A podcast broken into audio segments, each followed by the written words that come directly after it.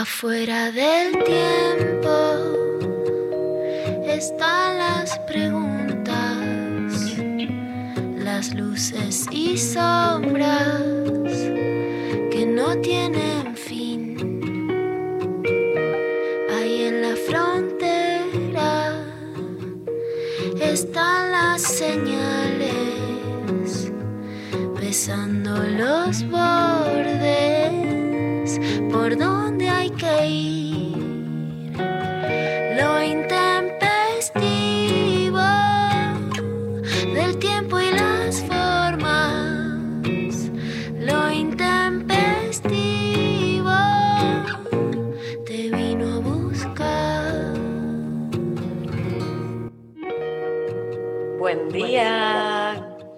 buen día, ¿cómo andan? Hola Lula. Bueno, buen día para todos. Hoy un jueves de sol acá en la capital federal. Eh, estamos, bueno, todos al tanto, ¿no? De cómo viene la situación. Este, por suerte, hoy vamos a estar repasando todo lo que necesitas saber y mucho más, porque por suerte contamos con la presencia de Luciana Pecker, que es básicamente lo mejor que me pasó a mí este último tiempo, sobre todo para estar informada. Pero bueno, ya les quiero contar que tenemos una consigna que eh, todavía no la dijimos y en Instagram ya está tremenda, así que espero que eh, por WhatsApp también nos lleguen un montón de mensajes. La consigna del día de hoy es, si mañana se termina la pandemia, ¿qué es lo primero que harías? Así. Sophie Cornell, ¿qué es lo primero que harías si mañana se termina la pandemia? Eh, me saco un pasaje en cuotas y me voy a algún lado. Me gusta la parte de en cuotas, obvio, siempre. Obvio. Eh, bueno, nos responden qué es lo que lo primero que harían si mañana se termina la pandemia. Yo creo que, no sé, me pongo en bolas en el obelisco y me chapo a todos. Estoy como en esa. Eh, Me gusta este cambio repentino de, de María liberada. La gran pregunta es ¿a dónde? En cuotas siempre, pero ¿a dónde? Yo Hola, me voy a Costa Rica y a Guatemala. Ay, sí, qué lindo. Yo creo que México, pero sí, sí, o sea, playa, Caribe, algo de eso, sí, sí. Nada de ir a Europa a recorrer ciudades. No, no, No. a museos. Nos vamos a recorrer museos en Europa. Yo estoy para conocer como, eh, no sé, algún país nórdico, algo, bueno, ya saben que soy team invierno, ¿no? Eh, pero estoy más para eso. Bueno, les cuento que a quienes respondan la consigna entonces de qué es lo primero que hacen mm, si se termina la pandemia mañana a través de nuestro WhatsApp 11 39 39 88 88 y a través de nuestras redes sociales arroba intempestivo van a estar participando eh, por un sorteazo que tenemos hoy, porque ahí vamos a tener una entrevista con eh, el sociólogo e investigador del CONICET, Daniel Feierstein, que publicó un libro que se llama Pandemia, un balance social y político del COVID-19, publicado por el Fondo de Cultura Económica. Entonces vamos a estar sorteando el libro entre quienes participan respondiendo a nuestra consigna y además yo agrego que sabiendo que está todo como el orto, eh, nada mejor que mandar mensajitos de amor. No, Lula, queremos mensajes de amor. de Por gente. supuesto, mensajes de amor. La verdad que entre anoche y hoy es un día difícil porque, porque, bueno, lo que antes era la grieta, me parece que se multiplicó en mil pedacitos, que estalló y que aparece ya no lo mejor de nosotros, sino, lo peor de cada uno, con decisiones difíciles, con errores que se pueden cuestionar, con momentos en donde es difícil poner el hombro, pero también una grieta muy, muy jugada hacia lo antidemocrático y hacia que el otro ya no es la patria, es el enemigo. Total. Bueno, les vamos a estar leyendo entonces. Eh, nos pueden mandar audios, recuerden también, al 11 39 39 88 88. Eh, cuéntenos qué, onda, cuéntenos qué es lo primero que harían si mañana se termina la pandemia. Y de esta manera vamos a dar comienzo al programa del día de hoy, yendo a escuchar un temazo que eh, en la medida que lo encuentre les digo, acá está. Nos vamos a escuchar a The Smiths haciendo Some Girls Are Bigger Than Others.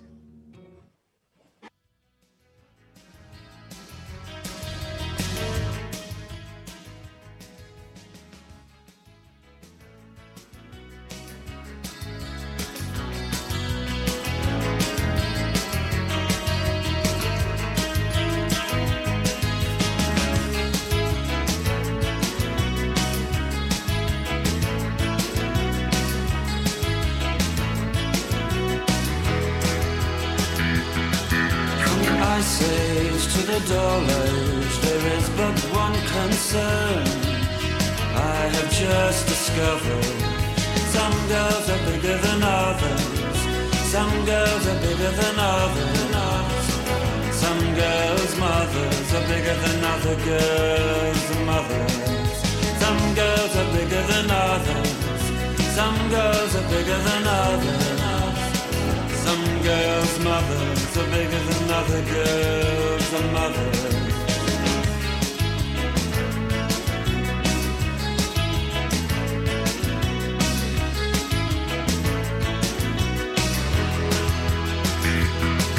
As Antony said to Cleopatra as he opened a crater veil, oh, I said, some girls are bigger than others, some girls are bigger than others, some girls' mothers are bigger than other girls' mothers, some girls are bigger than others, some girls are bigger than others.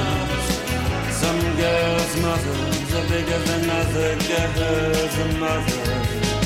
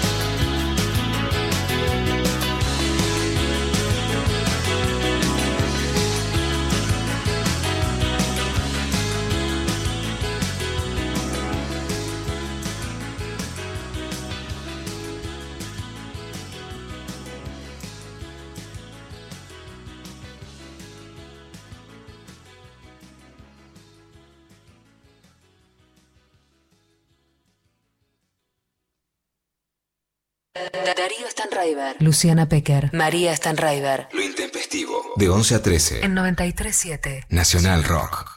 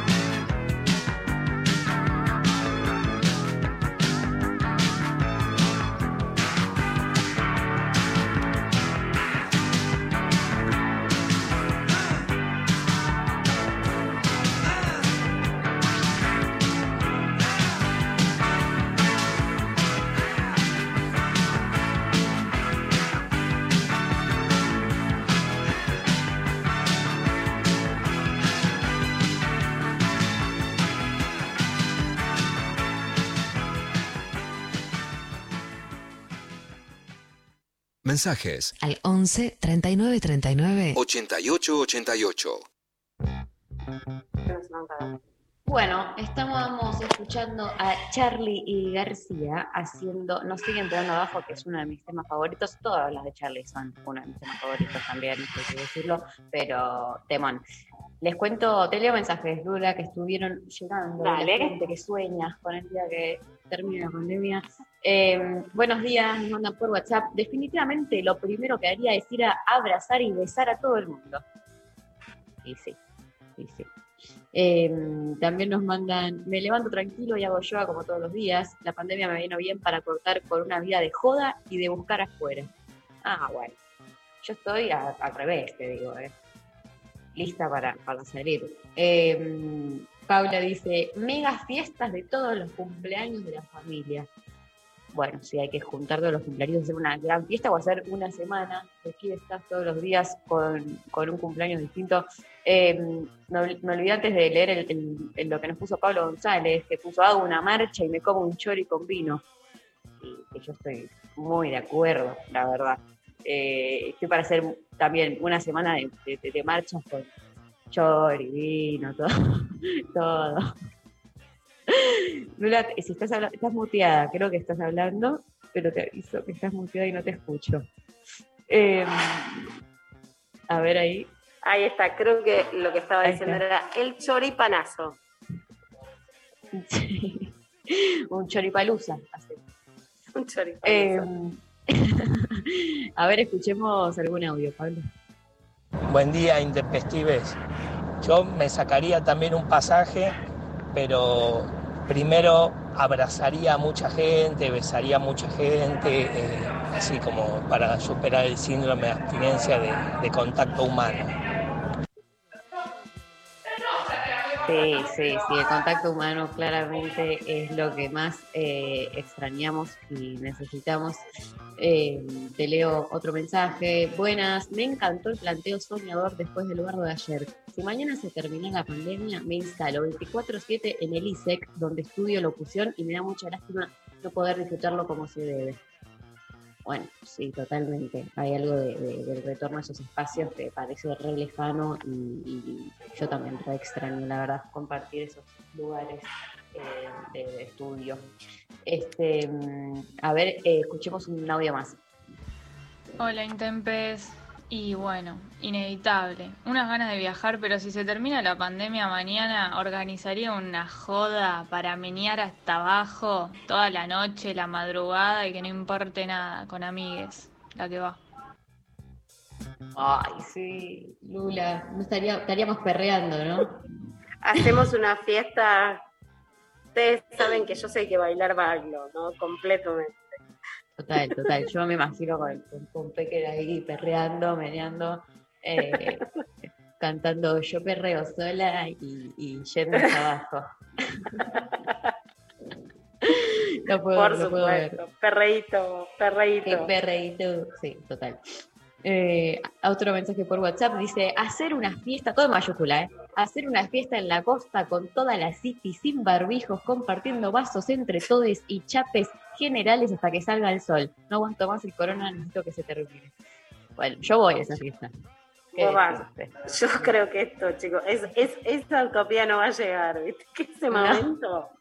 No, puede terminar la pandemia, pero así como que me barbijo, ¿viste? Yo también diría, pero. mm, Sí. Eh, Marce por Instagram nos manda festejar mi cumple de verdad, que en tres días tengo el segundo cumpleaños consecutivo. Ay, no, la verdad es que los de abril, eh, un garrón, porque do- dos veces ya, chiques, que, que les cagan el cumple. Qué mal, debe ser el- triste. la gran pregunta es, ¿viste? Esa idea de les caga, no, no, no me quiero poner moralita, yo sé que la estamos hablando más relajado, pero Sí, sí, sí. ¿viste quién te caga? O sea, chicos, es una pandemia, nadie te. No, No, la existencia, te cagan, estar vivo. Eh, Exacto. Este, bueno, te leo otro. eh, tirar todos los barbijos, dice Abri. Eh, Car dice abrazar. Sabri que nos dice tomaría mate con mi abuela. Claro, o sea, dos cosas que quedaron lejísimos. Yo no puedo creer que compa- yo compa- o sea, tomábamos mate con, cual- con cualquiera. Es como que está perfecto, ¿eh? no digo que no, pero ahora con todas las medidas que, viste, cuando te dicen qué cosa ahora pensás que es una locura. Y bueno, yo en la facultad era como, ah, giro mate, ah, bueno, todos chupando la bombilla, ahora me da como un asco.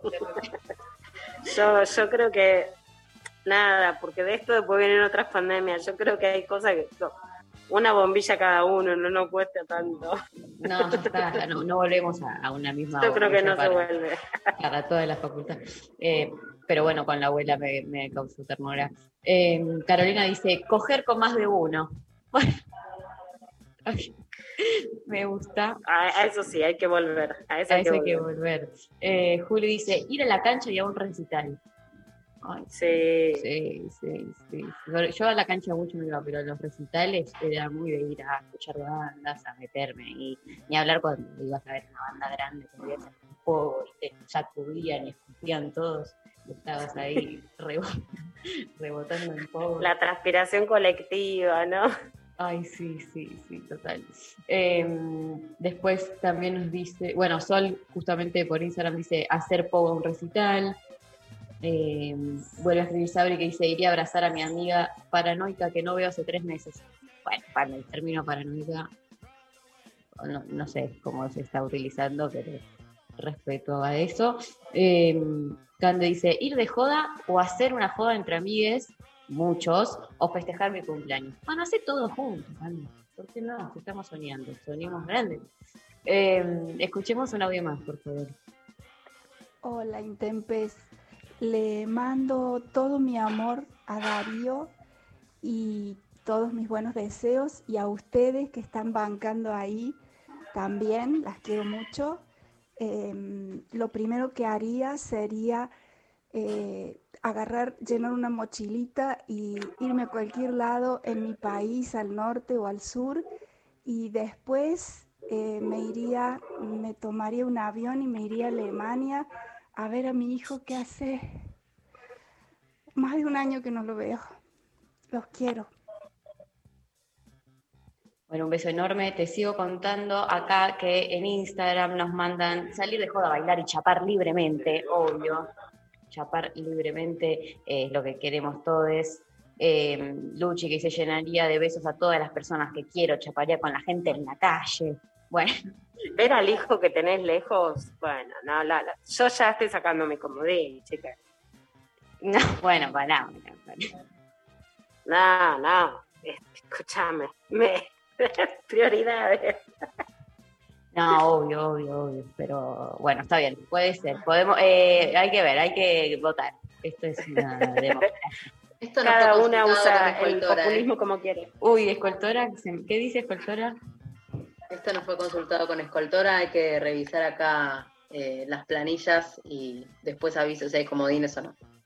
Bueno, bueno, bueno. Eh, escoltora eh, va a estar ahí tratando de hacer lo posible, Se pero puso, se puso la gorra Escoltora. Qué raro, la verdad. Escoltora con la gorra. Qué loco. Ahí estamos viendo a Ubi, le mandamos un beso enorme. Eh, bueno, Juanita dice, vacaciones en Brasil. Eh, Florencia dice, festejaría mi cumple de dos años de pandemia con familia y amigos chupi a full. Bueno, la gente está, eh, pero eh, pidiendo joda a lo loco. Eh, abrazar y besar a todos, familia y amigos, dice Laura. Eh, Cecilia dice, sin dudar, lograr reunión familiar con bisabuela incluida. No sabía que amaba tanto a mi familia. Bueno, me mata. Eso, es que hay un poco de eso, la verdad, ¿no? De, estar mucho tiempo lejos de la familia, que es como, ah, che, como me, me extraño, los quería. Al final los quería. Eh, ¿Qué más? Bueno, si la pandemia terminara mañana, nos mandan por WhatsApp, organizarían una especie de reunión obligatoria a nivel nacional para debatir cómo seguimos conviviendo hasta que podamos poner ciertas reglas de convivencia social. La grita es muy grande, nos vamos a morir de odio, hay que calmarnos. Besos, chicas.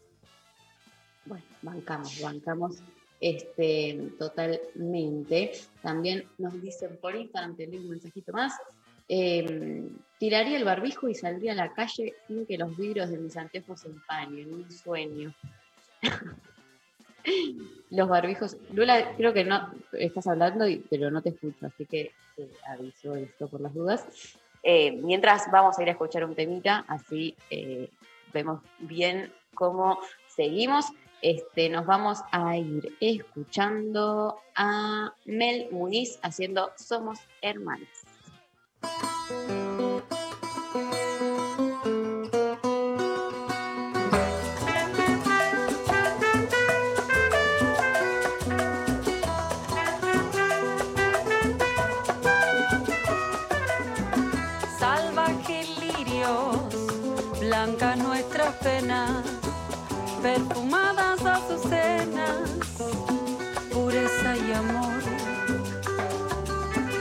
Amor.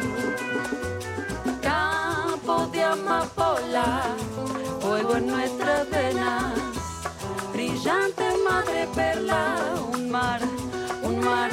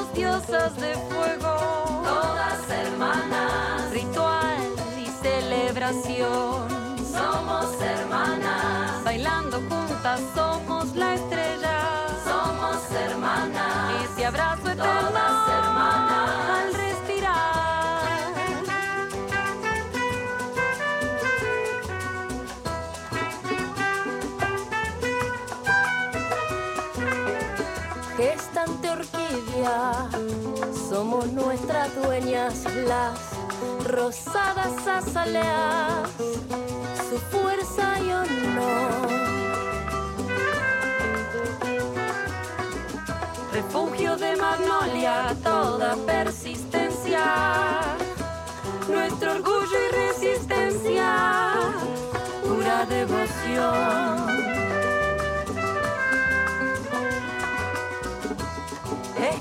Somos eternas, guerreras. Todo este tormento que domina, cayendo está. Hermana, pero qué rico. ¿Sabe? ¿Sabe? Dale, hermana más. Me soft tambores calientan, pregón intenso, palabra y corazón. Polvo de estrella, la margarita, brinda su pétalo para expresar amor, primor. Eh, somos manada, somos hermanas, de pétalo y honor, cometas en el cielo, anuncian el revuelo ahí, en la unidad, nada lo va a frenar. Somos hermanas,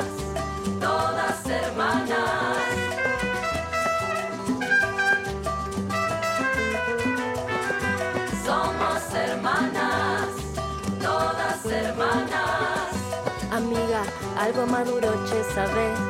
Me refiero al sabor de quien hemos sido. Si andamos con los ojos abiertos, podremos ver. Somos cielo y se me pure la compartidas. Las flores, los colores cada día. Y que nos vive la mejilla. Que sean tu abrazo humillante, mi risa. Somos En hermanas, en ese abrazo, hermanas,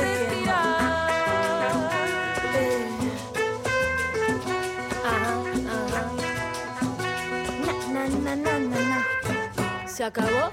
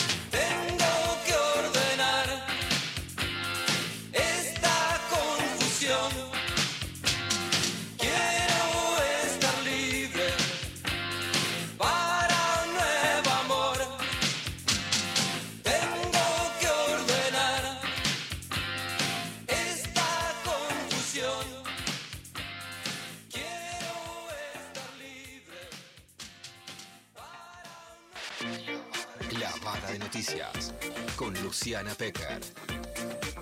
Libertad sin farsa. Bueno, muy bien. Damos inicio a la cadena de noticias después de escuchar a Virus haciendo amor descartable. Lula Pecker, bienvenida, contanos las cosas.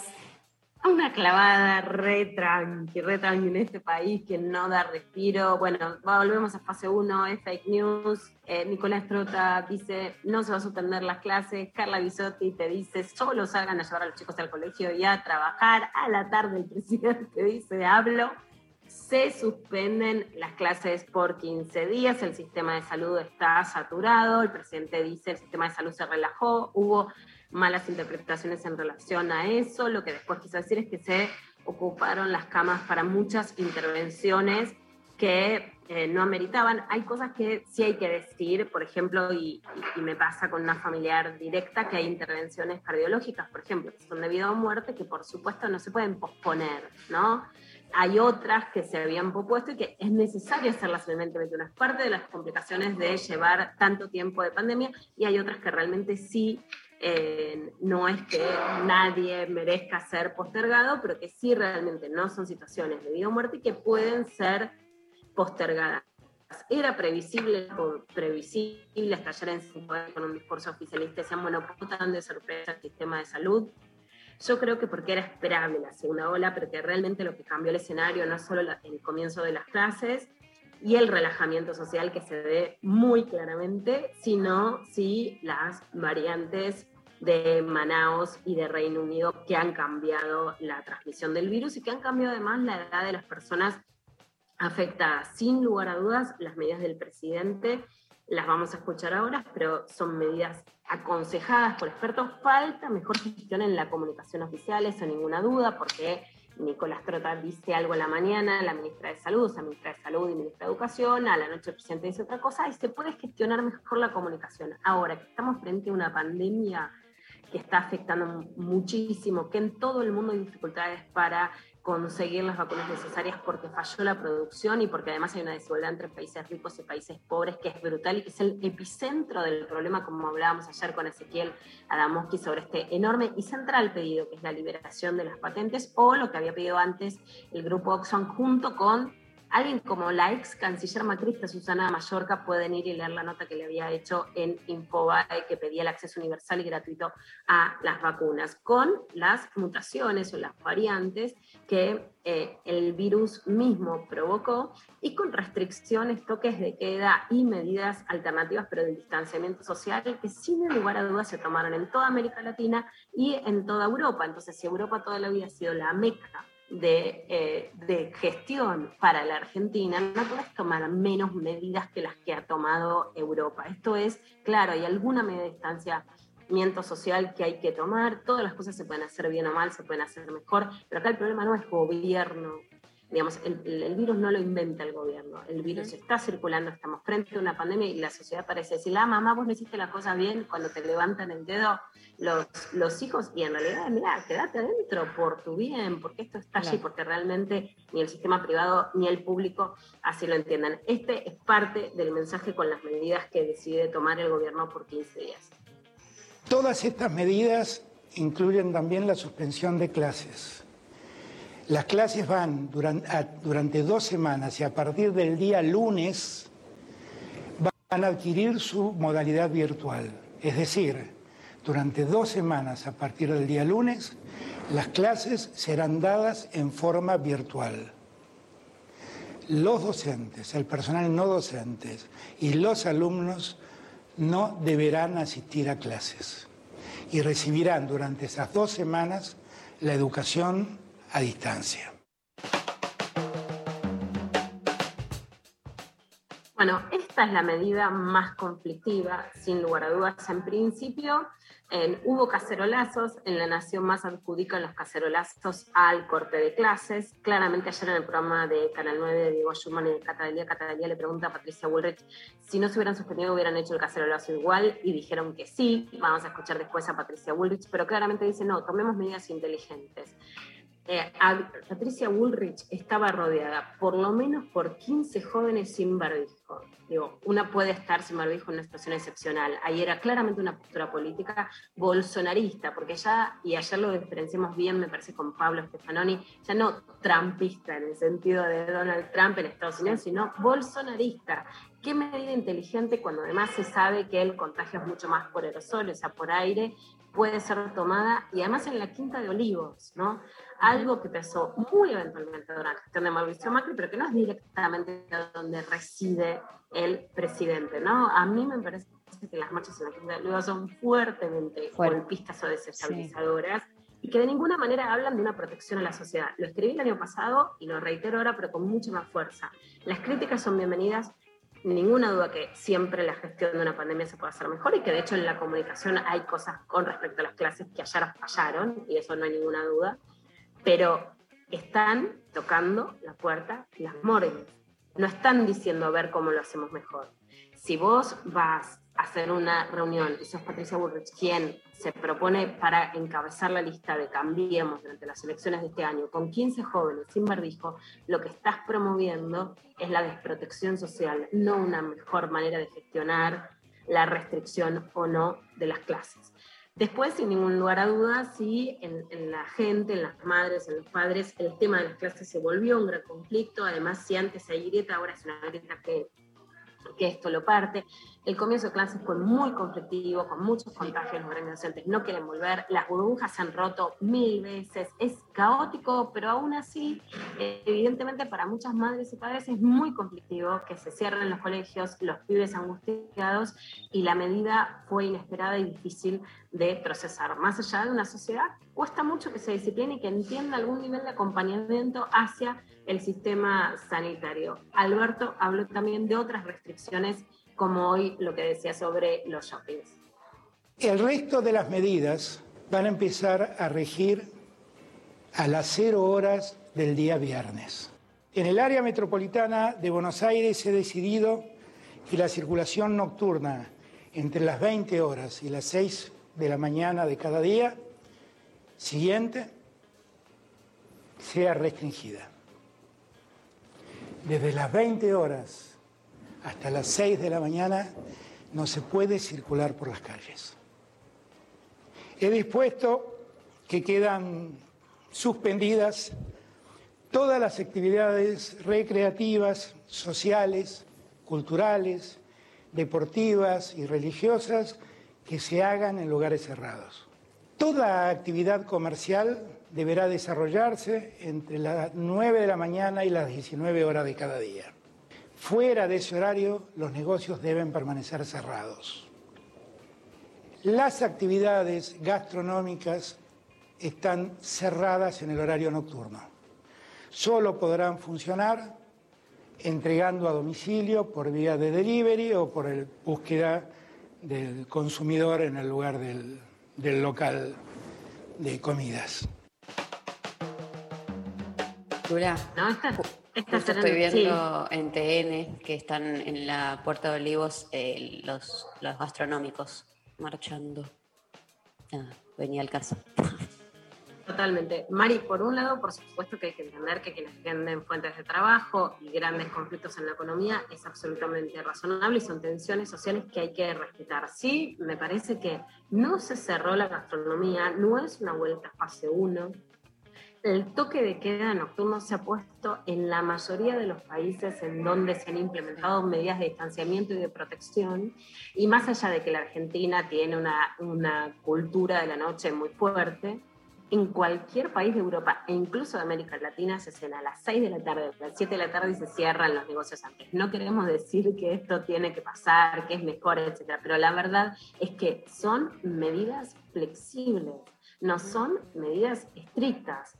No es una medida que deja cerrados a los locales frente, además, y esto sí lo quiero decir, lo que, lo que uno siente en los locales gastronómicos no es que ni siquiera han puesto un alcohol en gel en todas las mesas. ¿Eso hubiera salvado esta situación? No. Vas a un local y no tenía ni siquiera todas las ventanas abiertas. ¿Qué quiere decir? ¿Que por eso entonces se merecen ahora como un castigo cerrar? No. Pero lo que quiero decir es, no es una sociedad que se ha autorregulado de la mejor manera posible. Es una sociedad que incluso los comerciantes que se habían visto tan perjudicados no pusieron todo lo que tenían que poner de su parte para evitar llegar a estas medidas. Y que claramente es una medida intermedia antes de llegar a un cierre total.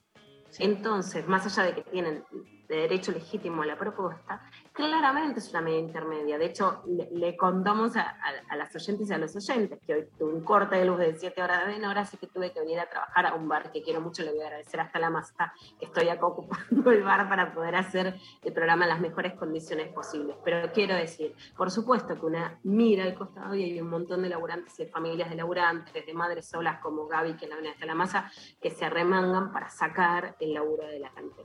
Pero ese laburo no queda completamente cortado en esta situación y esto hay que remarcarlo, porque si buscamos medidas intermedias que puedan funcionar, es mucho más fácil no llegar a medidas drásticas y evitar, por supuesto, mayores muertes. Alberto también pidió la intervención de las Fuerzas Armadas. ¿Para qué? Para reprimir, para asustar, para ayudar en, el tema sanitario. También trajo un montón de debates de que se puede acercar a alguna situación de represión, hasta que, por ejemplo, ayer José Luis Esper decía que las Fuerzas Armadas no se las puede dilapidar para hacer otras tareas que no sean de seguridad. Vamos a ver lo que decía Alberto.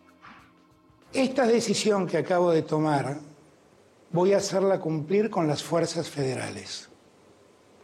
La Policía Federal, la Gendarmería Nacional, la Prefectura Nacional y la Policía Aeroportuaria quedan afectadas al control de las medidas sanitarias que acabo de disponer.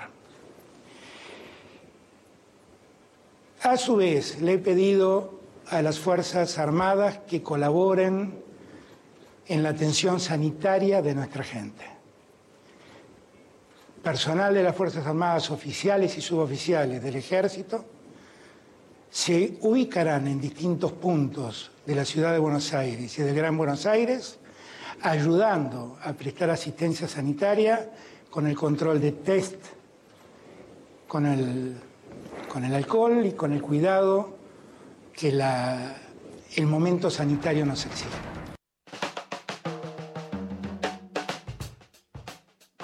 Con el control de, de- del alcohol en gel, etcétera, que por supuesto hay que seguir usándolo, pero sí recordemos que hoy la ciencia ha comprobado que lo más importante es el contagio por aerosoles, entonces la ventilación hoy es absolutamente prioritaria. Ayer hubo una frase polémica de Alberto Fernández sobre que el sistema de salud se relajó. Ya contamos que Alberto aclaró que solo tiene agradecimiento para los médicos, que en ningún momento lo que quiso decir es como que hicieron mal su trabajo, que eso fue malinterpretado, sino sobre la previsión en la utilización de camas. De vuelta, creo que si bien se esperaba una fase 2, hoy vemos un día espectacular. Estamos, a ver, la veo Sofía Cornell, remerita, manga corta. María, manga corta. A ver, Pablo, yo estoy musculosa. Pablo, no le veo el outfit, manga corta. Bueno, o sea, la fase 2, ahí está. Ah, está divino Pablo que corre. Ahí está. Eh, Pablo nos tira el, el outfit y el, y el gym, el entrenamiento a todas.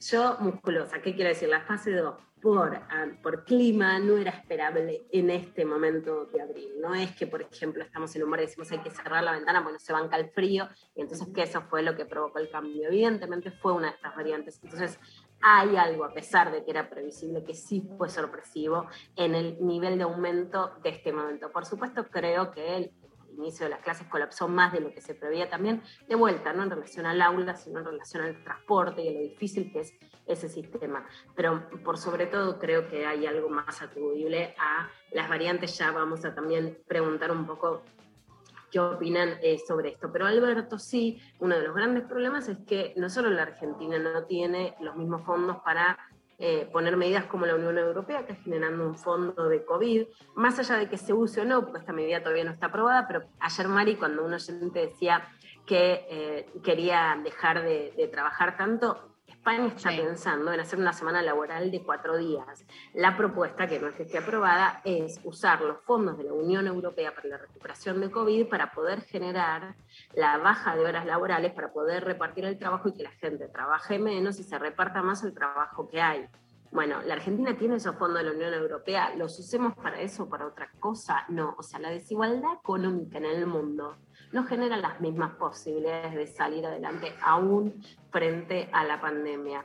Trump, con un gobierno de derecha, puso un subsidio de desempleo que ahora por primera vez está bajando, altísimo, o sea, son gobiernos de derecha, pero que han puesto mucha plata para justamente lo que acá diríamos, llamaríamos asignaciones sociales, porque hoy no hay un subsidio de desempleo tan fuerte en la Argentina, sino otros modos de paliar. Pero aún la IFE, el ingreso federal de emergencia, aún los ATP, los REPRO, etcétera, bueno, uno de los problemas por los que este año no se querían poner medidas es porque hay menos fondos. Esto, sin lugar a dudas, es un problema y tiene que ver además con la desigualdad global. Bueno, sin embargo, sí, Alberto anunció ahora una ayuda de 15 mil pesos para quienes reciben planes sociales como la asignación universal por hijo. Vamos a escuchar a ver qué dijo.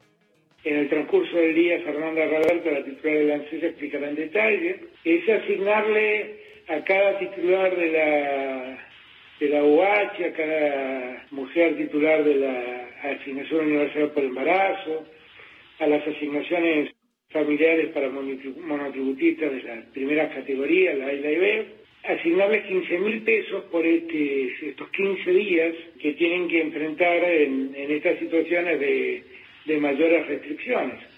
Y, y, a esto accederán todos los que se vean afectados por la medida. Es decir, que se asignan eh, estos eh, 15 mil pesos por estos 15 días como un refuerzo para aquellos que están afectados y que tengan la asignación universal por hijo y las demás que ustedes. Es una medida importante en el mismo sentido que se hizo el IFE, que la consigna es primero los últimos.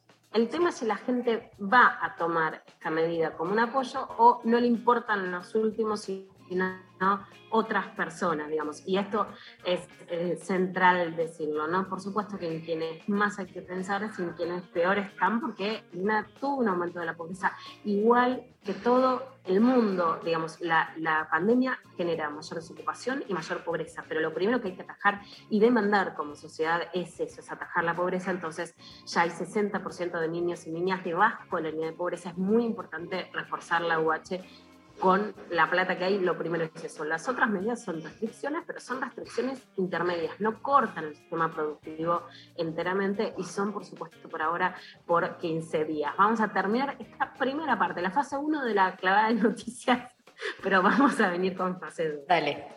Eh, vamos a escuchar un tema, entonces eh, escuchamos a Utopians haciendo Tren de la Alegría y volvemos con más clavada de noticias.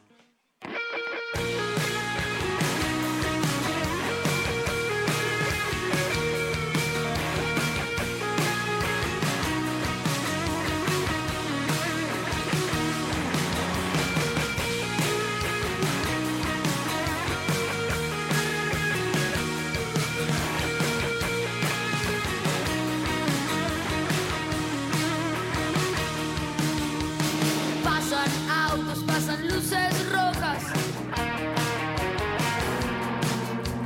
Pasan las horas, pasa gente rota. Pasan cuatro tipos, miran cómo miro. Pasan los días y tan lo que digo.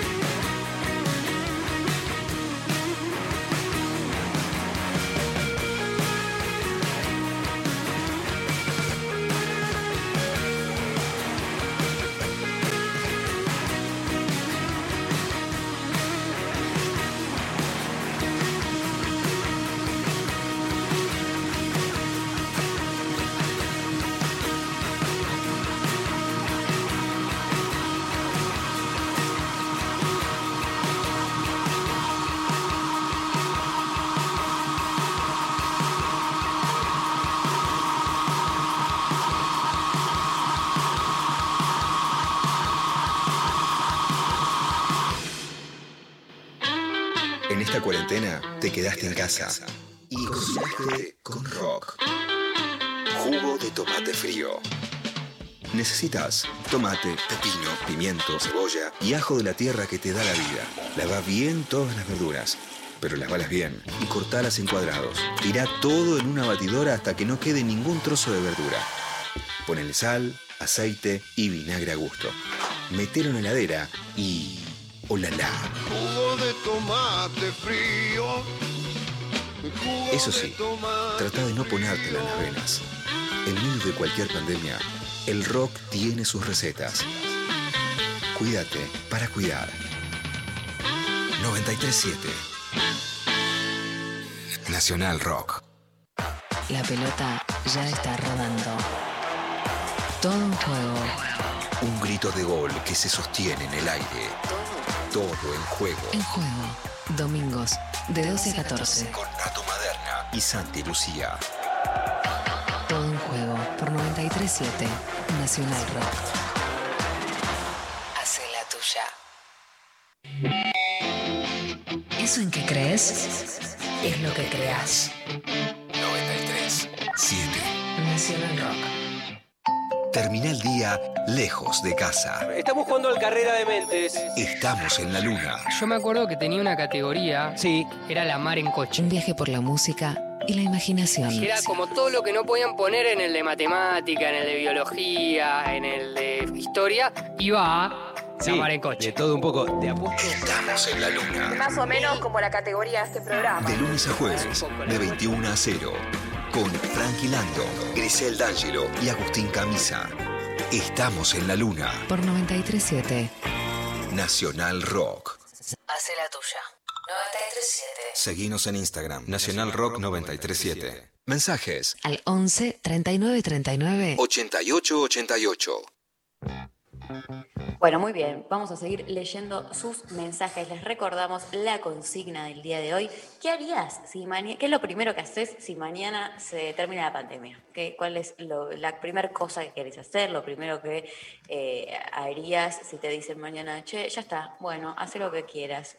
¿Qué, elegís como primera cosa? Y estamos sorteando entre quienes nos respondan la consigna, el libro Pandemia, un balance social y político del COVID-19 del sociólogo e investigador del CONICET, Daniel Feierstein, publicado por el Fondo de Cultura Económica, que ahora vamos a conversar con él. Eh, te leo, Lula, un par de mensajes que están llegando. Eh, Juan por Twitter dice, dejo el barbijo, lo demás todo igual, distancia social, quedarse en casa, reuniones por Zoom, en jogging y pantuflas, deprimido. Bueno, Que siga claro. No. Yo que te había dicho, ya el año pasado me compré la bata, me compré pijama que nunca en la vida, me compré eh, pijamita. Dije, bueno, ya está. Y ya, Ya volví, dije, "Ah, hoy le volví a poner like a una joguineta de pijama porque sí, para qué parar si lo había puede ser mejor. Total, totalmente. Eh, Joy Cantieri nos escribe también por Twitter y me dice, me voy a comprar licuadoras a Falabella.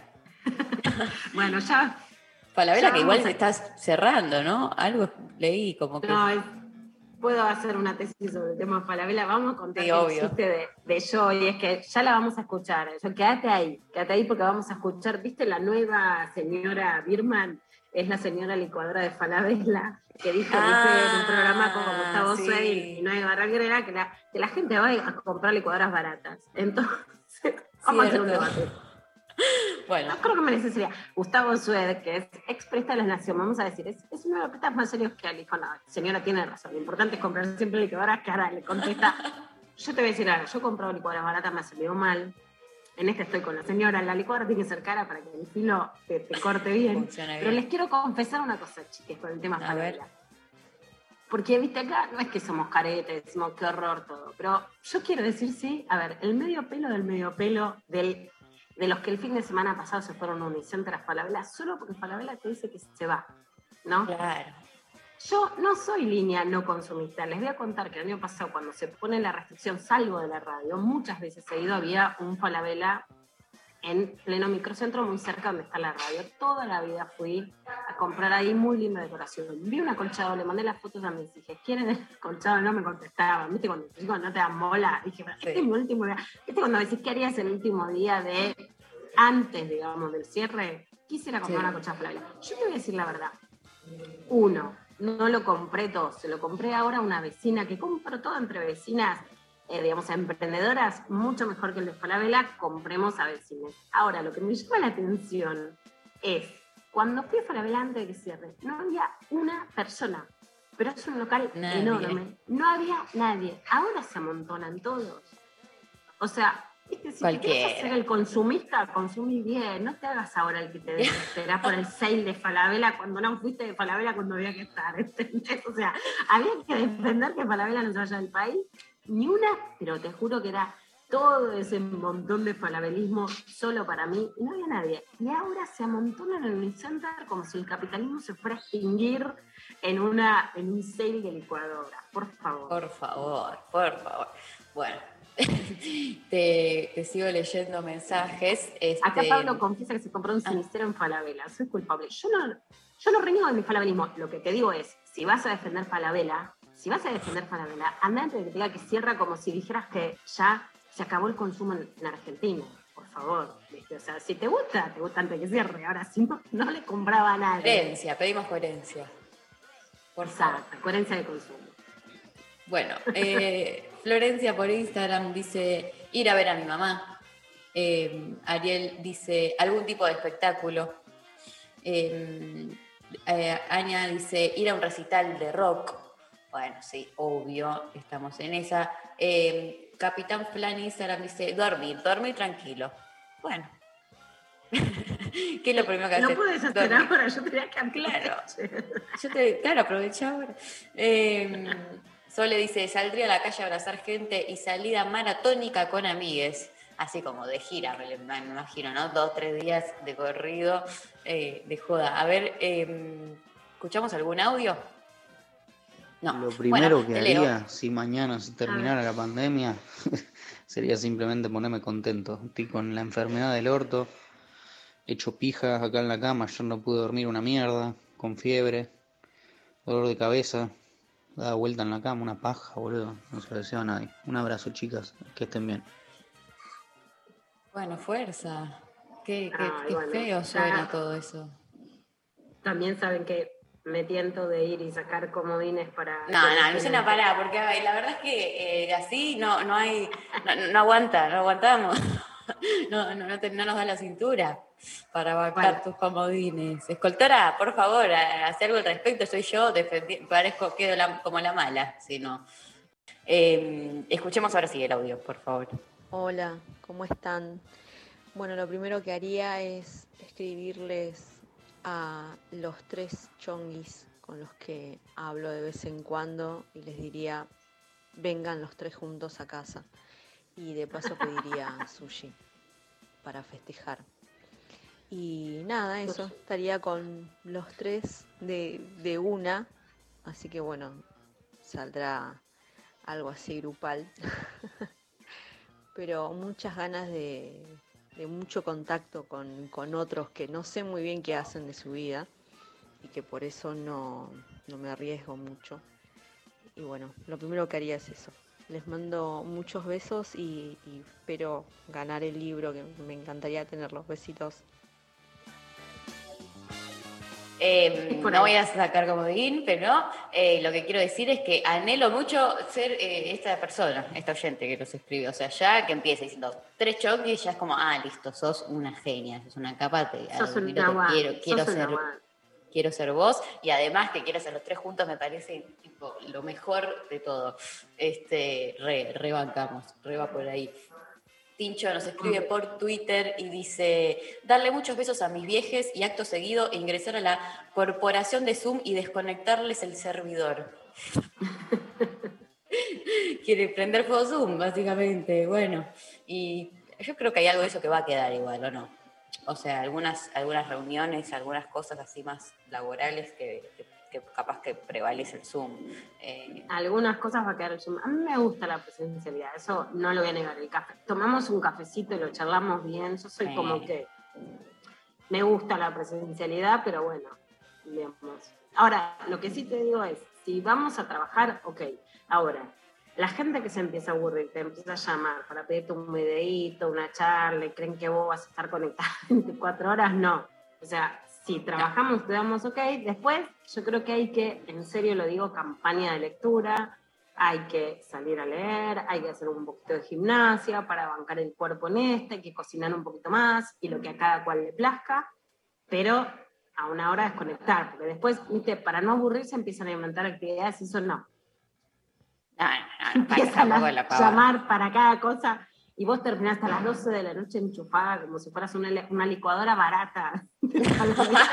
Porque barata, nunca cara. No te dan ¿viste? el trono de la licuadora cara.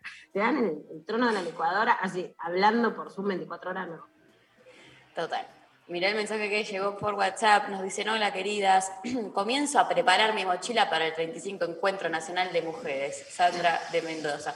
Ay, sí. Ay, qué ganas. Yo les quiero contar que eh, en el encuentro de Treleu, yo estaba caminando por, por las calles de Treleu, eh, ya no me acuerdo, haciendo alguna actividad, haciendo algo, y de repente, fue en Treleu, ¿no, Lula? Y de repente eh, la veo a Luciana Pecker caminando ahí, buscando, a- medio perdida creo que estaba Pecker.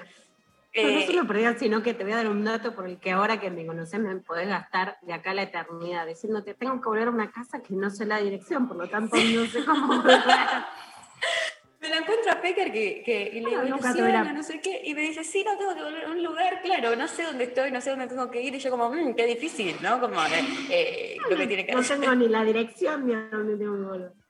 O sea, muy, difícil eh, también ayudar a alguien que te dice, no sé dónde estoy, no sé dónde tengo que ir. eh, como que, bueno, o sea, me preocupo, pero no te, puedo, no te puedo colaborar de ninguna manera. Yo tampoco sabía bien dónde estaba parada, pero eh, la verdad es que siempre bueno, no sé, se daba una cosa tan hermosa también en, en el encuentro de estar súper acompañada y bancada, pero cruzarme la lula ahí fue como, ¡eh, Luciana! ¡eh, no sé qué". Mari. Y eras muy chiquita, por lo menos para mi imaginario, pues ya Trelew, Sí, que nos parece tan cerca, este, fue hace... por lo menos- 2018, ¿no?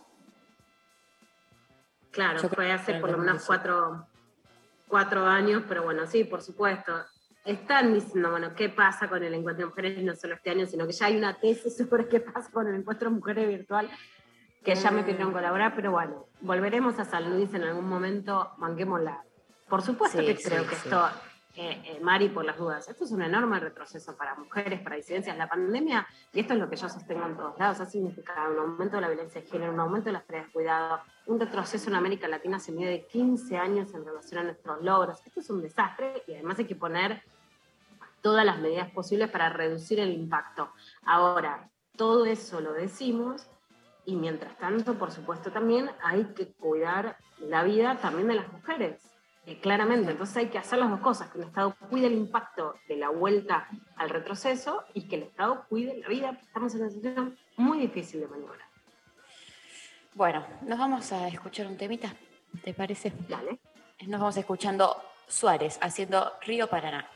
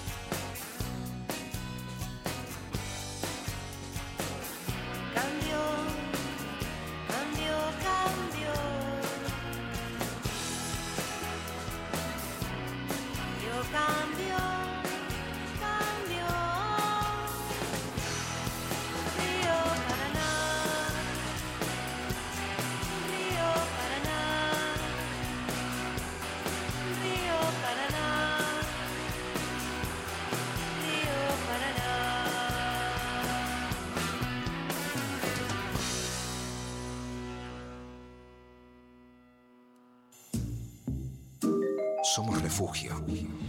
Somos compañía. Somos. Somos lo que tenemos para decir. 3. 93. Somos 937. 7. Nacional Rock. Un estado elevado de la palabra. Nirvana verbal. Pensamientos dando vueltas en el aire. Nirvana Verbal. Viernes de 21 a 0 con Facu Lozano. Nirvana verbal. Por 937. Nacional Rock. Hacela Hace la tuya. tuya. ¿Te acordás cuando tomabas distancia en la primaria y te preguntabas para qué sirve esto? ¿Viste? Sí, eh, ahora lo tenés que poner en práctica. Leer, escribir y tomar distancia. Lo importante de haber ido a la primaria resultó eso. 937. Nacional Rock. Hacela tuya. Hacé la tuya, pero no hagas cualquiera. Los jueves a las 20. Atajo. Atajo. Albina Cabrera te invita a recorrer lo más fresco de la música alternativa iberoamericana. Jueves, 20 a 21. Atajo. Por 937. Nacional Rock. Hacé la tuya. Hace la tuya. 937. Estamos en Facebook. Nacional Rock 937. Hasta las 13. Estás escuchando Lo Intempestivo. Con Darío Stanraiver. Luciana Peca. Y María Stanraiver. Bueno, ya estamos entonces en el aire de comunicación. Lula, por favor, contanos con quién estamos hablando. Bueno, estamos hablando con la persona con la que hoy queremos hablar más que nunca, porque Daniel Feyer 3, doctor en Ciencias Sociales, es investigador del CONICET, es profesor de la Universidad Nacional de 3 de Febrero y de UBA, especialmente es especialista sobre genocidio. Pero la verdad es que el año pasado saltó a la fama, lo podemos decir así, lo decimos así, por sus tweets. En Twitter sobre la pandemia, hizo muchísimas notas y entrevistas en Radio Nacional en tiempo que la verdad seguimos con muchísimo interés y eso desembocó en un libro muy necesario que es Pandemia, un balance social y político del COVID-19, está editado por el Fondo de Cultura Económica eh, este, este año, es un libro así calentito de mucha actualidad, como son los, los libros que no dan lugar a... La historia reciente ya fue, estamos en el presente urgente, ¿no? Y es necesario que entonces los cientistas CELES también nos ayuden a pensar, a reflexionar y a comparar sobre lo que está pasando en medio de tanta infodemia y de un clima además que es tan angustiante para la Argentina. ¿Cómo estás, Daniel? Muchísimo gusto. ¿Qué tal? Buen día, ¿cómo estás? Bueno, Daniel, nos agarra con, por un lado, las nuevas medidas tomadas ayer por Alberto Fernández y por otro lado, con eh, digamos, algunos sectores de la derecha organizada, de Cambiemos, haciendo un cacerolazo frente a la Quinta de Olivos, y por otro lado, también una, digamos, una sensación de descontento en otros sectores medios que no necesariamente estaban del otro lado de la grieta. ¿Cómo sentís vos y cómo diferenciarías estas, estos niveles de descontento con las medidas tomadas ayer? A ver, yo me preguntaría, los, los estudios de opinión que nosotros hicimos los últimos dos, tres meses mostraban que paradójicamente hay, como una visibilidad, sobre todo mediática, de un estado de ánimo que no expresa lo que los estudios de opinión muestran alrededor de ese estado de ánimo. Esto es que eh, no solamente el, el electorado del Frente de Todos, sino cuanto menos la mitad del electorado Juntos por el Cambio estaba en la situación de considerar que eran necesarias mayores restricciones. Estamos viviendo una situación muy difícil eh, y yo creo, o sea, si bien me parecieron bien las medidas anunciadas ayer, creo que fueron muy tardías, digamos, ¿no? más allá de decir, bueno, mejor tarde que nunca. ¿no? Ahora, o sea, hay un- Daniel, voy, voy a repreguntarte para poder dejar las cosas claras en un momento tan confuso. ¿Vos creés que las medidas fueron eh, tomadas tarde, o sea que estas restricciones se tendrían que haber tomado antes para evitar este aumento de casos? Y sí, porque cuantos más casos tenés, eh, más largas tienen que ser las medidas, más estrictas, más difíciles, con lo cual la situación se aborda mucho mejor cuando empieza ese ciclo de crecimiento que cuando está como en, eh, actualmente en el AMBA al borde del colapso del sistema de salud. Entonces, eh, cuanto más tarde actúas, más difícil es actuar y más costoso es actuar. Lo que hay, que era tu primera pregunta, es hay una minoría intensa que según los estudios que teníamos está en el orden del 15% de la población, que lo que sí es es muy vocal, esto es, tiene mucha expresión, tiene mucha sobrerepresentación, está dispuesta a boicotear lo que sea, está dispuesta a salir a la calle, y entonces, bueno, eh, es un montón de gente, esto es un 15%, un 10, un 15% es una minoría, pero un 10, un 15% movilizado es muchísima gente, pero es importante entender que esa muchísima gente no está de ninguna manera dando cuenta de una mayoría. Creo que hay un estado de preocupación general, que es cierto que también hay hastío, que es cierto que también hay, hay mucho cansancio, mucha, este, fue, fue muy largo todo esto justamente por, por no haber lidiado eh, del modo que correspondía durante todo el año pasado. Esto se prolongó en el tiempo, parece que no se termina más. Todo eso sí existe como, como sensaciones sociales pero no de, la mano de, la oposición a cualquier medida de cuidado, que es un poco lo que aparece en este núcleo tan concentrado. Daniel, hoy el poder político, expresado por Alberto Fernández, pero hablemos del poder ejecutivo, el poder político, más allá de quién esté frente a esa cartera de gobierno, con marcha sobre la Quinta de Olivos, con una sensación muy desestabilizadora, ¿tiene poder para poner estas medidas, continuar con estas medidas o subir la escala de las medidas en relación al sistema sanitario con este nivel de oposición o de, o de clima que se genera, aun cuando sea una minoría intensa y no una mayoría las que se opone a las medidas de restricción que, anunció, que se anunciaron ayer? Bueno, creo que ese es el desafío, ¿no? O sea, si, si la política que se va a hacer, como fue los últimos cinco o seis meses, va a responder a esa minoría intensa o va a responder al, a, por un lado, a las necesidades de una situación sanitaria y por otro lado, a las opiniones de la mayoría de la población, digamos. ¿no? Esto de si una minoría intensa te puede destruir una medida sanitaria, bueno, estamos en problemas porque además eh, no va a resolver nada hacer como si esto no estuviera ocurriendo, digamos. ¿no? Lo real es que eh, la situación de, de, de, la difusión de las variantes, justamente por no haber controlado los ingresos de quienes viajaban desde el mes de diciembre eh, quienes volvían al país, eh, generó que las distintas variantes tengan todas circulación comunitaria, esas variantes son más contagiosas, en algunos casos son más letales, eh, a su vez al no haber tenido un sistema de restricciones y de cuidado, el aumento de casos no es como el del año pasado, que fue más controlado, sino muy exponencial. Y entonces es evidente para cualquier analista de lo que está ocurriendo que eso va a generar no solo un nivel enorme de muertes por el propio COVID, sino todas las muertes no COVID que van a tener que ver con la imposibilidad de asistir a la gente en el sistema de salud. Entonces, en una situación como esa, la verdad, que, que alguien esté muy enojado, no esté muy enojado, o haga una marcha frente a la Quinta de Olivos, me parece que no puede ser nunca un elemento para decidir una medida sanitaria en, el sentido de la gente que ingresaba al país. Claramente, bueno, hay una responsabilidad en, en Horacio Rodríguez Garreta que va de vacaciones y vuelve con avión privado, no puede iniciar las sesiones legislativas por un viaje a Bucios, que es el país de donde eh, surgen las variantes de Manaus como la de Río de Janeiro, más allá de esa responsabilidad individual. ¿Qué pasa con, digamos, con la responsabilidad de estos sectores medios que salen del país que traen, que no querían medidas restrictivas a los viajes, pero que ahora se quejan de las consecuencias de lo que ha pasado por no cerrar las fronteras? O sea, sin señalar, más allá de, la, de las responsabilidades políticas, que cuando se trata del gobierno nacional también las señalamos, pero también de la responsabilidad en el sentido de quiénes son los que ingresan como, como clase social, eh, las variantes en, la mayoría de los casos porque siguieron viajando y quiénes son en sentido de clase los que más sufren las consecuencias, ¿no? que es frente a, por ejemplo, la cifra del, del, aumento de la pobreza de la cantidad de niños y niñas que, que sufren estas consecuencias.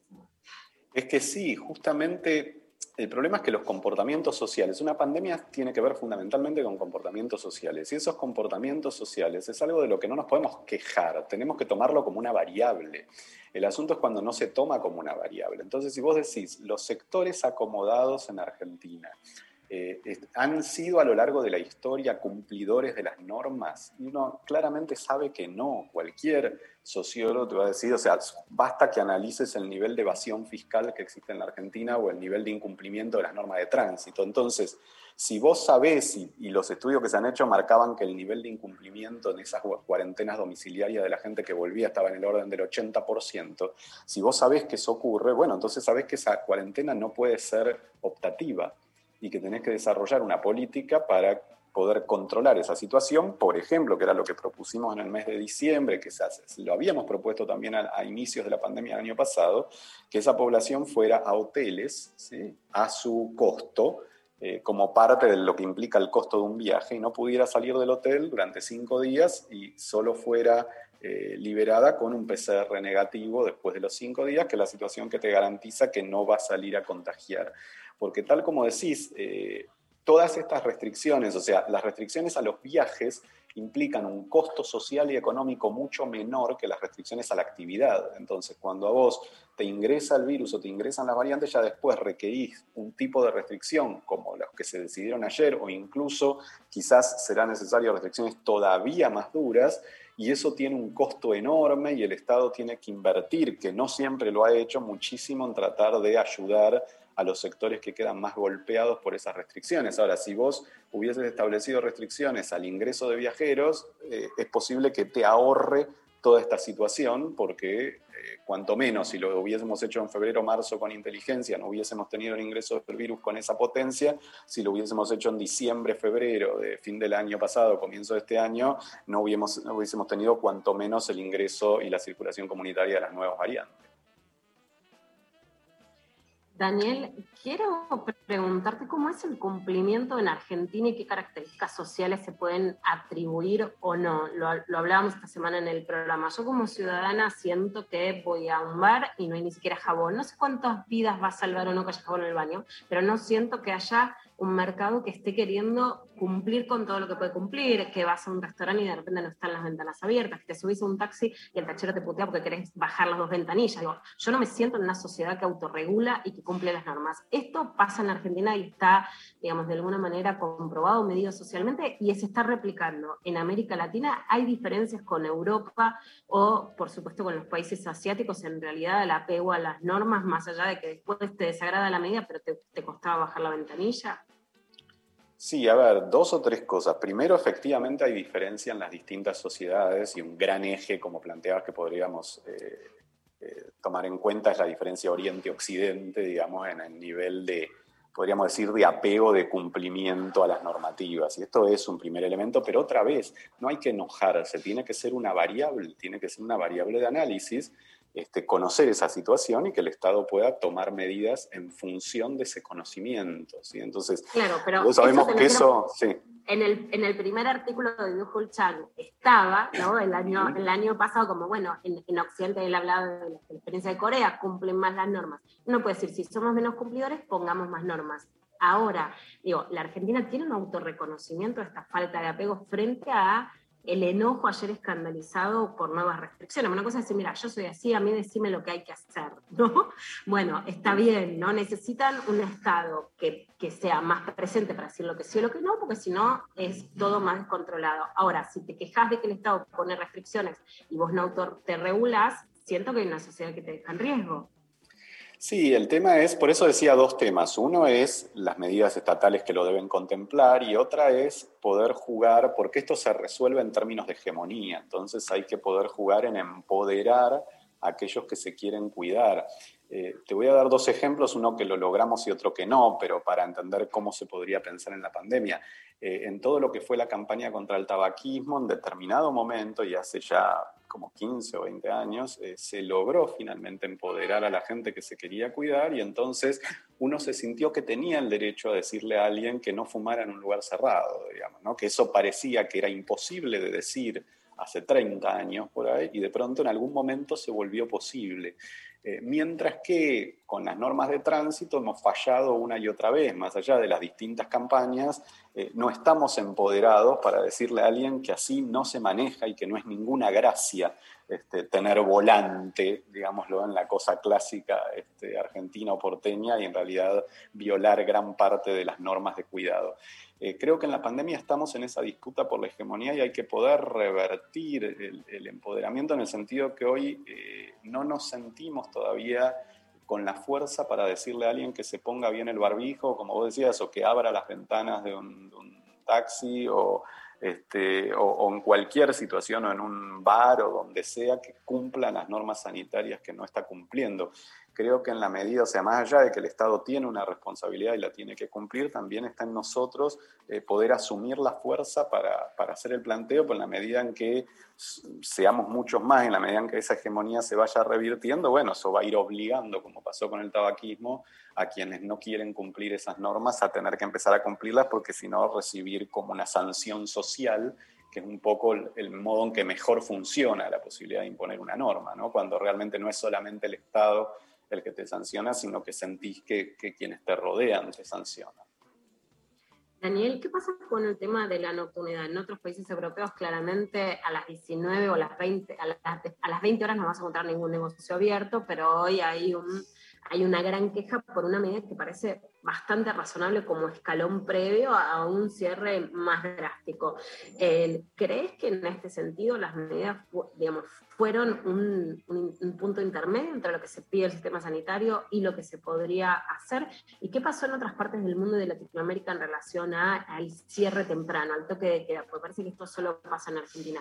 ¿En qué lugar se intentó implementar esta medida de un cierre eh, más temprano que la nocturnidad que está acostumbrada a la Argentina. No, te diría que en casi todos lados, o sea, el cierre nocturno se implementó. ¿Por qué? Porque nosotros pudimos medirlo en Rafaela, que hacia el fin del año pasado fue una de las medidas que, sugerimos con un grupo de, científicos que trabajamos y la verdad que fue muy efectiva, logró en dos semanas bajar el, el 35% de, del nivel de contagio, con lo cual fue muy efectiva. ¿Por qué? Porque eh, muchos de los contagios se producen en reuniones sociales. Esas reuniones sociales se llevan a cabo a la noche. Si realmente hay una muy fuerte, un muy fuerte control de la circulación nocturna, eso genera que esas reuniones sociales se dejen de hacer, por lo menos muchas de ellas se dejen de hacer, y esto puede impactar de un modo interesante en la curva de contagios.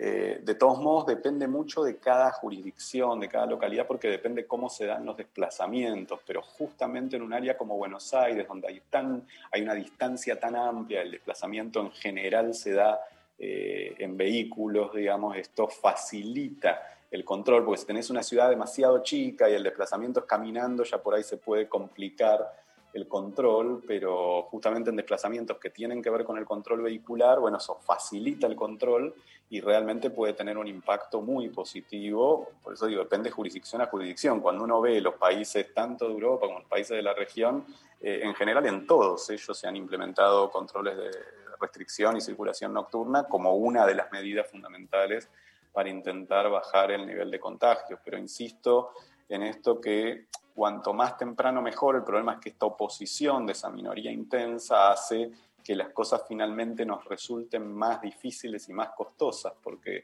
insisto, si nosotros tuviéramos que bajar el nivel de contagio de eh, 5.000 casos diarios a 1.000, eh, sería mucho más sencillo y mucho menos tiempo y tendríamos mucho más éxito que ahora cuando lo tenemos que bajar de 25.000 o 27.000 a este, 12.000 o 10.000, que de todos modos es un nivel altísimo. ¿no?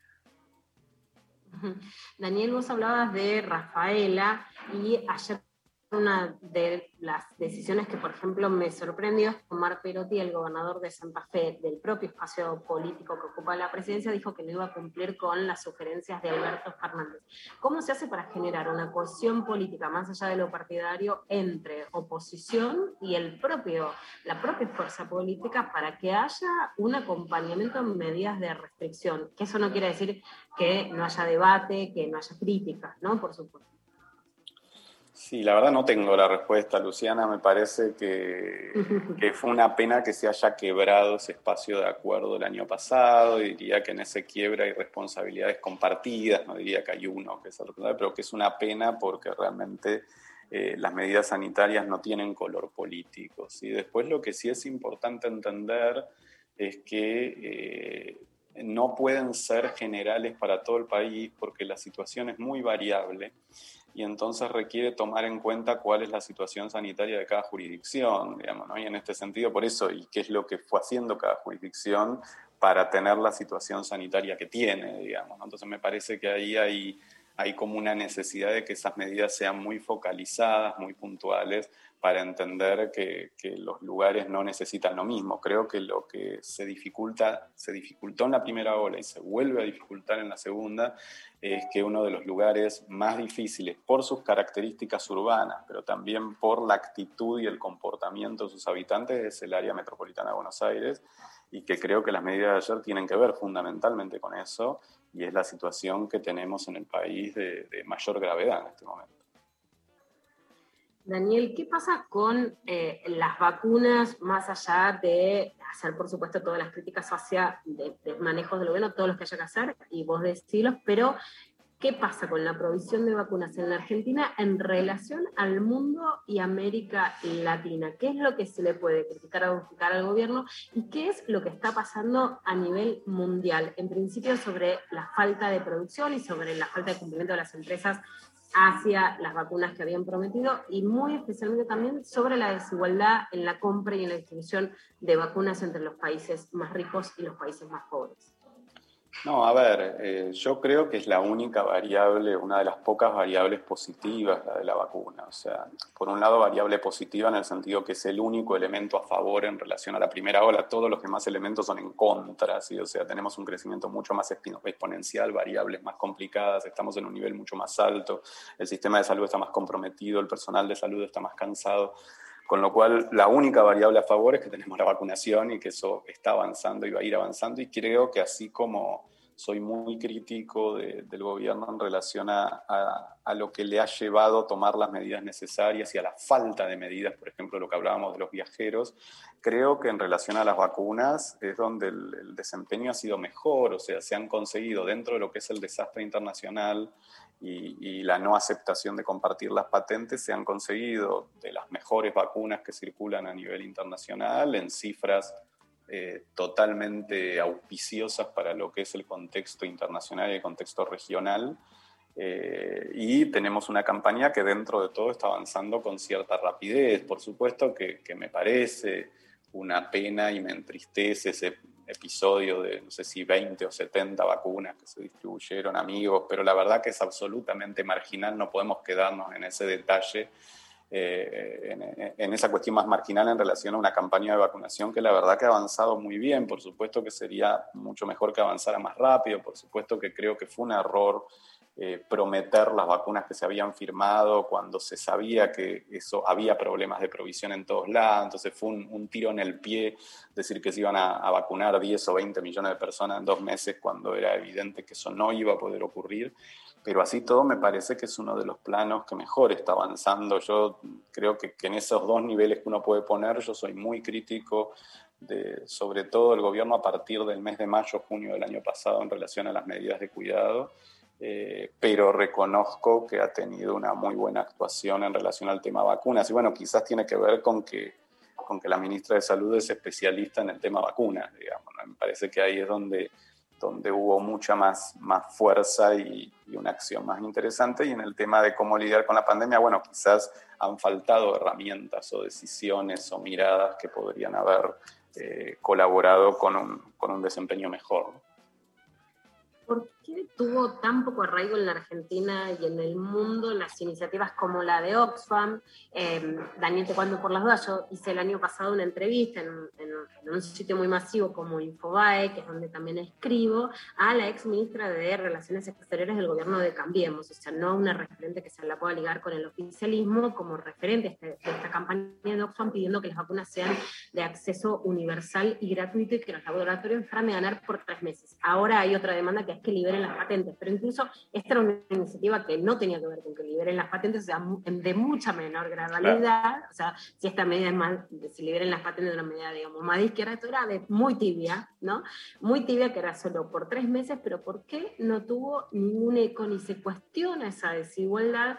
Y sin embargo, sí eh, se le da en toda América Latina mucha más bolilla a gestiones que no tienen que ver con la incidencia real de, las vacunas. ¿Y quiénes son los grandes ganadores? Estados Unidos y Canadá, el reparto de vacunas, porque Europa también se queja de que en realidad no fue rápida para recibir vacunas y que están poco vacunados. Sí, yo creo que es parte de lo más triste que ha revelado esta pandemia, que es que los sectores de mayor poder han planteado la idea de que nada puede cambiar en el mundo, ni siquiera ante una pandemia. Y entonces no va a cambiar el derecho de las patentes, no va a cambiar la posibilidad de distribución de vacunas, no va a cambiar la posibilidad de distribución del ingreso. ¿no? Nuestras sociedades ni que hablar la sociedad argentina, por supuesto que tienen la riqueza para poder sostener en serio a la población que fuera necesario para implementar las restricciones que permitan eh, un control de la situación. Ahora, im- implicaba tocar a ciertos sectores que está claro que no se puede tocar ni en la Argentina, ni en el mundo, ni en ningún lugar, y me parece que es una, una política suicida en cierto sentido, ¿no? Porque no sé qué van a hacer con los millones de vacunas que tienen Estados Unidos y Canadá si eh, empiezan a aparecer variantes que eluden la protección de las vacunas, cosa que en caldos de cultivo como Brasil, pero incluso también la Argentina, eh, es bastante probable que ocurra, o en Sudáfrica o en otros lugares que no tienen acceso a vacunas. Entonces es hasta hasta contraproducente para las mismas poblaciones que generan esa política. ¿no? En una pandemia uno solo la puede combatir colectivamente y en ese sentido se requiere que, que esa política se pueda implementar en todo el mundo. ¿no? Con lo cual la verdad que es, es muy triste constatar eh, este tipo de, de respuesta. A su vez creo que va a generar todo un movimiento geopolítico porque fue bastante distinta la actitud de, de Rusia y de China y creo que en este sentido eh, bueno, va, va, a tener consecuencias a futuro, ¿no? Mientras Estados Unidos lo que hizo fuera Trump o fuera Biden, la verdad que no cambió, fue acaparar todas las vacunas que pudiera, incluso impedir, como ha pasado con AstraZeneca, la circulación de vacunas que no utiliza.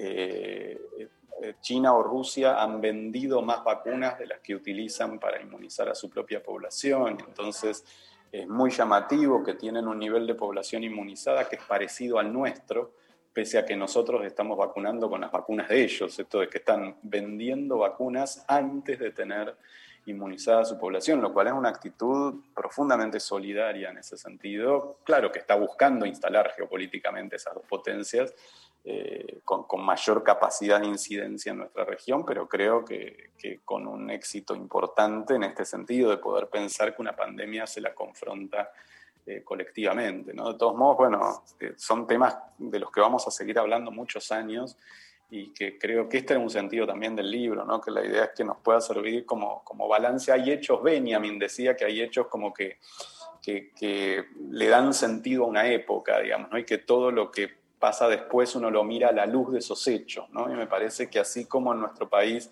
el genocidio fue un hecho que le dio sentido a 30, 40 años de historia argentina, eh, creo que la pandemia va a ser un hecho emblemático que nos va a permitir mirar un montón de cosas de nuestra sociedad, eh, más allá de que haya terminado la pandemia, ¿no? O sea, qué fuimos y qué no fuimos capaces de hacer, este, cómo no, nos organizamos, qué tipo de comportamiento fuimos capaces de, priorizar, ¿no? Me parece que es, que es un espejo en el que mirarnos, que a veces no es un espejo lindo, pero que me parece que está iluminando muchas cosas tanto a nivel internacional como, como en el país. Daniel, tengo la última pregunta. ¿Cómo se puede variar la incidencia de las variantes de Manaus y de Reino Unido en lo que está pasando en el aumento de casos y además especialmente en ver casos de personas más jóvenes, entre 40 y 50 años, las que teníamos caratuladas como personas de riesgo, con cuadros más severos que necesitan respiración, eh, que necesitan respirador o internación, etcétera? Y si eso se está midiendo, y solo un estudio de Olavarría, pero si se está midiendo la incidencia de estas variantes en la situación sanitaria actual. Sí, hay equipos en la Argentina que afortunadamente tienen la capacidad de medir estas cosas y la verdad que el sistema científico argentino se ha comportado de un modo notable, digamos, en, realmente con un presupuesto muy destruido que tiene de muchos años de destrucción, de todos modos, este, desde el desarrollo de test hasta la posibilidad de medir variantes, hasta infinidad de, de aportes con lo cual tenemos esa capacidad, de hecho se está haciendo, es difícil, es lento, pero se está haciendo. Yo creo que tienen, todavía no terminamos de saberlo, pero está bastante claro que está habiendo circulación tanto de la variante británica como de la variante de Manaus. Hay dudas si no hay otras variantes, la de California. Eh, hay dudas si no eh, estaría surgiendo una cepa Buenos Aires, entonces si no hay una propia variante que tendría sentido, lamentablemente, por el nivel de casos que tenemos. Eh, y obviamente esto está jugando un rol primero en la exponencialidad del contagio y segundo en esto que decís, que es lo más grave de todo, que es eh, que se está constatando y nos lo cuentan desde distintos hospitales y distintos lugares del país, esto de la afectación a población más joven y con mucha gravedad. Eh, esto es lo que da enorme tristeza de que todo esto no tendría que haber ocurrido si no se hubiese dejado circular el virus y por eso decía que las medidas hay que tomarlas antes. Las variantes solamente evolucionan cuando el virus circula mucho.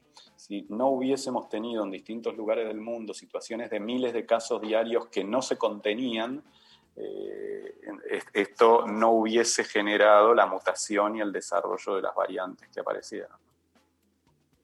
Daniel, te agradecemos muchísimo. Volvemos a reiterar el libro que escribiste. Como vos decías hoy, la verdad es que nos dedicamos a la actualidad, porque estamos en un día muy candente donde agradecemos poder contar con, con tu mirada. Tu libro es Pandemia, un balance social y político del COVID-19, de fondo de cultura económica. Entre tanto ruido, entre tanto mareo, entre tanto chat, cacerolazo, infodemia, la verdad que está bueno detenerse y poder pensar la pandemia. Yo digo, como decía Galeano, volver a subir a la montaña y pensar qué es lo que está pasando en el mundo y no solo quedarse con el grupito de WhatsApp o lo que ves en tus propias redes sociales. Así que te agradecemos muchísimo y por supuesto recomendamos leer tu libro. Nada, gracias a ustedes, Luciana. Gracias. María. Un abrazo, gracias. Nos vamos a ir a la pausa escuchando a Rondamón y Julieta Herrada haciendo Quién sos y volvemos para cerrar el programa de la gente.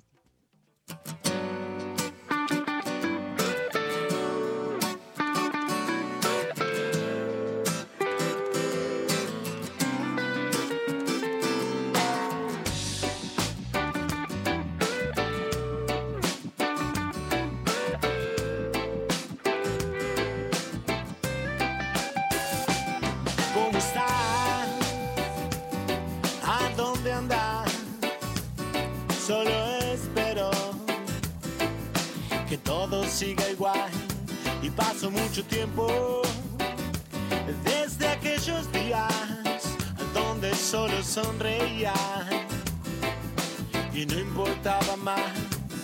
Y yo acá trato de estar cerca de lo que me hace bien. Trato de mirar el cielo a veces con los pies y vuelvo. Y puedo equivocarme una y otra vez. Mil veces de cero.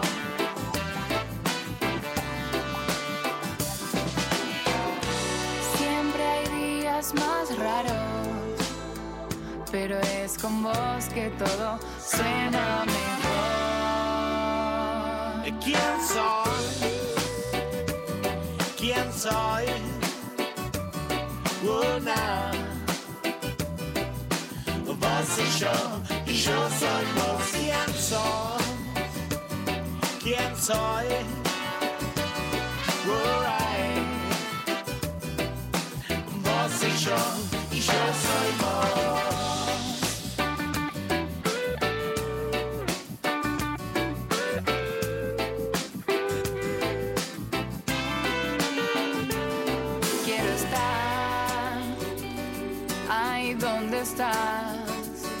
Quiero ver todo lo que estás mirando.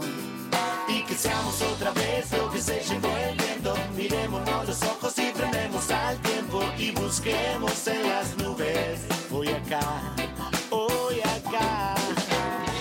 Siempre hay días más raros, pero es con vos que todo suena mejor.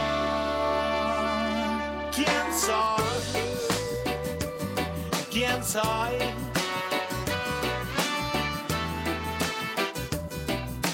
Vos y yo, y yo soy vos. ¿Quién soy? ¿Quién soy? Una. Vos y yo, y yo soy vos.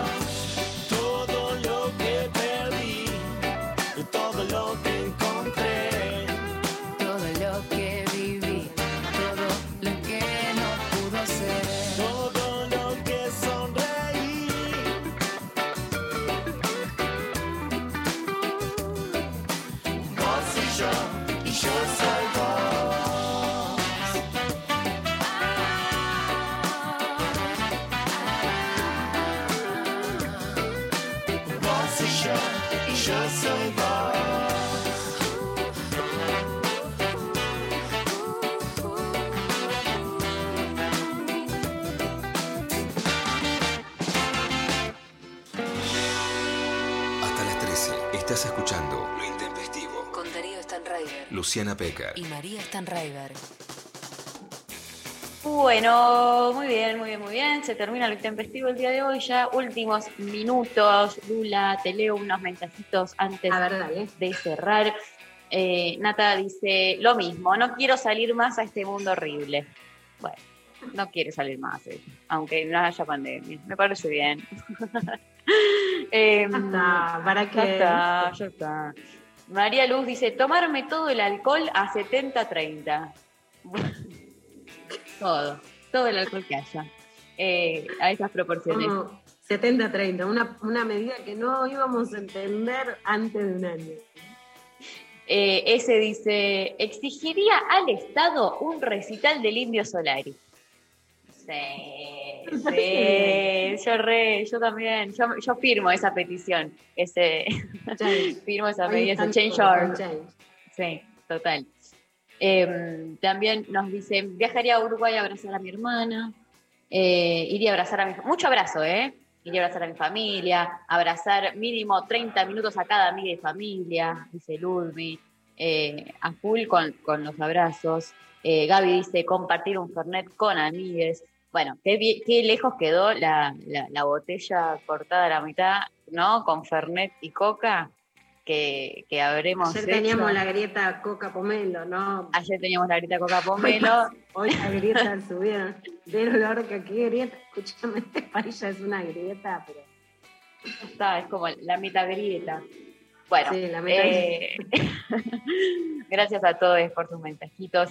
Eh, se nos termina el programa. Hay ganadora del libro, claro que sí, claro que sí. Y eh, fue democrático, súper democrático. Y la ganadora es la oyente que nos mandó el audio diciéndonos que si mañana se termina la pandemia, ella se junta con sus tres chongos y la pasa bomba. Está bien. Me parece una definición por penales. Ganó Definición por penales, por por penales, penales. 3 a 0. Te- Ganó 3 a 0 en penal. Eh, bueno, ahora la, la producción se va a contactar con ella bien para, para coordinar entonces la entrega del libro. Y bueno, les agradecemos a todos hoy. Pablo González allá en el estudio, gracias a Nazarena. La pandemia que nos, pone mimosas, dice Sofía. La pandemia nos pone mimosas. Gracias a Nazarena y al chino que nos estuvieron operando en el día de hoy. Gracias a Sophie Cornell. Gracias Ladi Rombolá. Dula Pecker. Nos vemos el lunes. Con Nos eh, vemos lunes el lunes. Mañana hagan lo que quieran, mira, rompan todo. Mañana rompemos todo con Rexy Musi. eh, hacemos eh, una joda bárbara, como siempre. Bueno, eh, un abrazo para, para todos. Nos vamos a ir escuchando a The Smashing Pa- Pumpkins. Uy, estoy con la pronunciación difícil, ¿eh? Eh, Haciendo 1979. Hasta mañana. Un beso para todos.